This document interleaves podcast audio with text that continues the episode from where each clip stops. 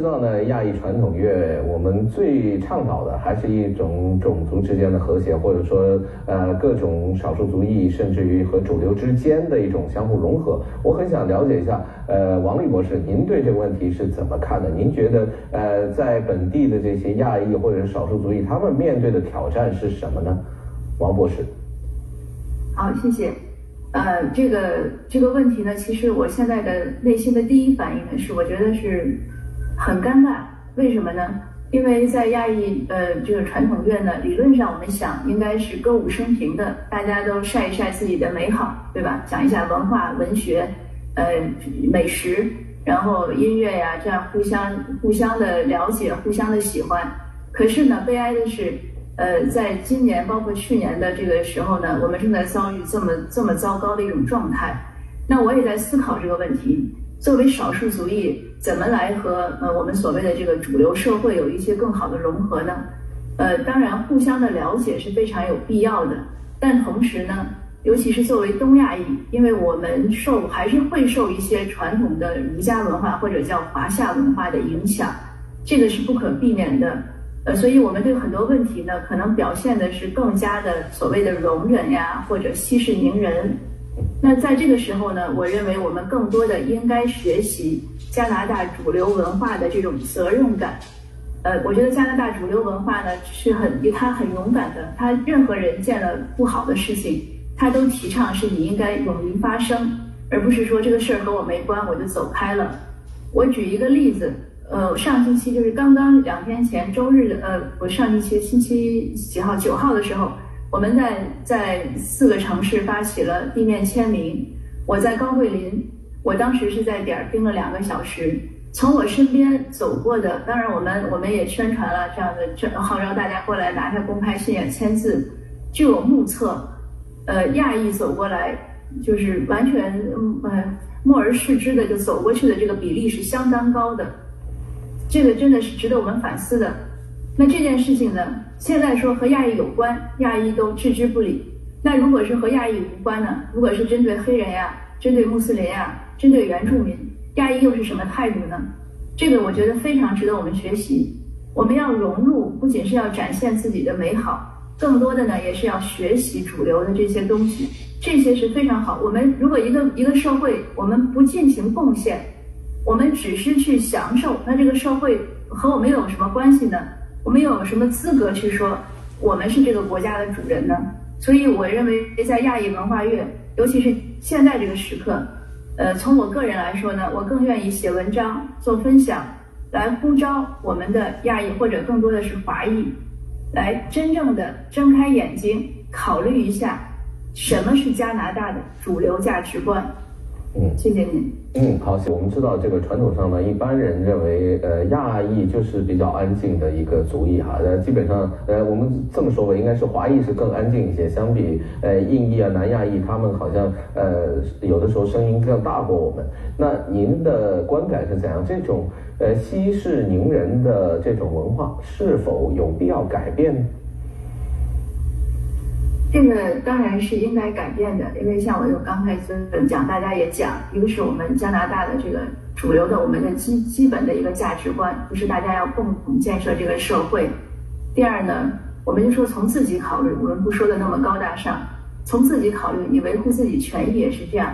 呃，有些我有一些读者呢也跟我讨论说，呃，我们没有遇到过种族歧视，你为什么总说种族歧视的问题？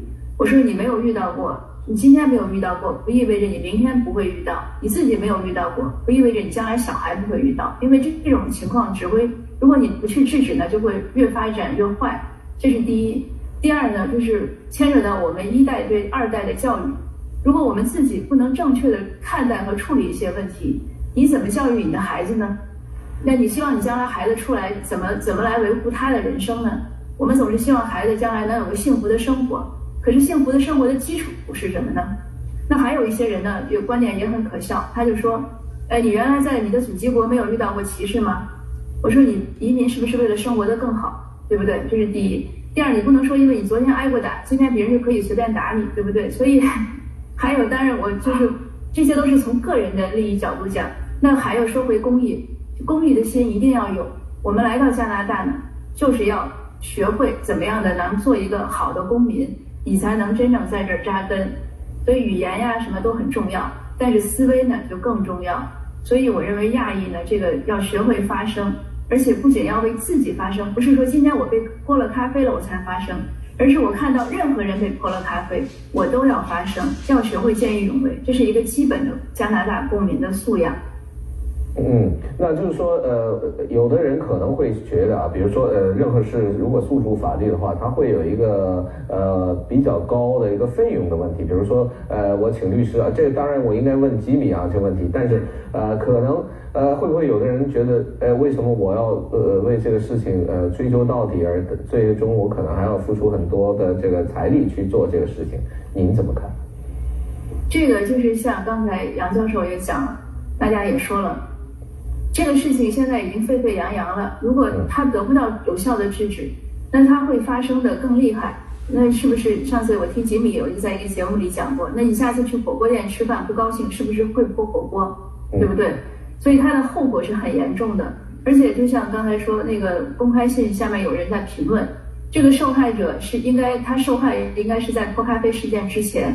嗯，那他已经被骂到搬家了，他心理阴影是很大的，而且当时他的童车里，他推着童车，他三岁的孩子还在车里。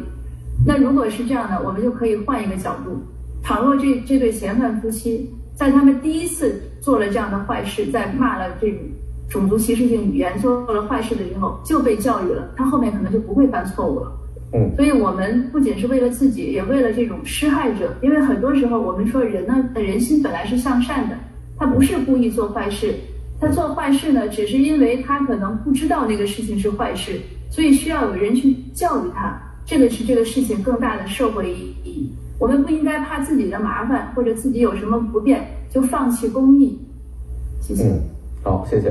那么教授，我们是很想呃了解一下，因为我们一到传统月呢，我们就来宣扬这个亚裔的一些优秀的品质，包括这个勤勉啊、坚韧啊等等。您认为这些的重点，呃，在像现在这样一个环境之下，有没有必要调整一下？啊，谢谢。这个我其实是想说一下，呃，亚裔呢，或者说我们华裔呢，经常会说自己是勤劳、勇敢、勤勉这些。呃，但是如果我们看很多其他国家的文学作品，几乎每个国家或者每个民族都会认为自己是勤劳、诚实、勇敢、善良，所以这是人类的共性。那这个当然也是我们的优点，也是人类的一些共同的优点。呃，那说到这个反歧视这个事儿呢，呃，我觉得要从两方面考虑。第一呢，我们要认识到歧视它其实是一种人的动物性的表现。你如果看所有我们能可知的历史，这个歧视冲突发生在什么时候呢？就是经济不好的时候。歧视的本质其实就是一群人要把自己标志出来。一个是 blame，就是去谴责另外一些人，认为我们的生活不好都是你们造成的。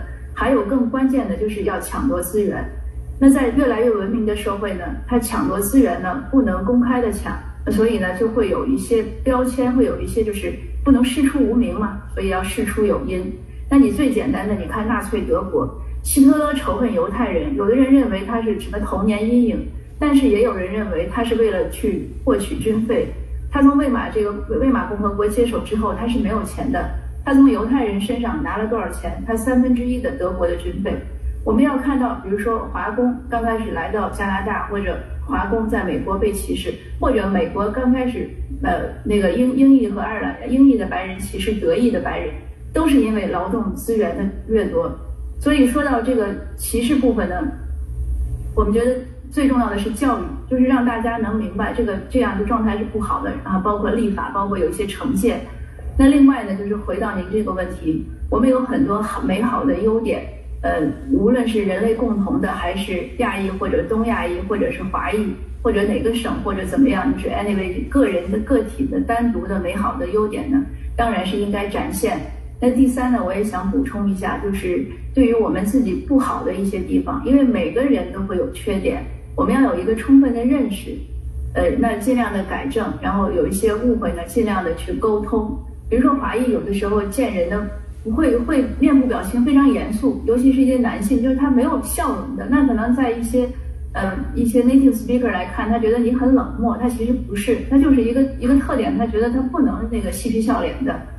那第四呢，其实我也想呼吁，呃，我们不说亚裔，我们就说华裔吧，我们要对更多的族裔呢有一个接纳和理解。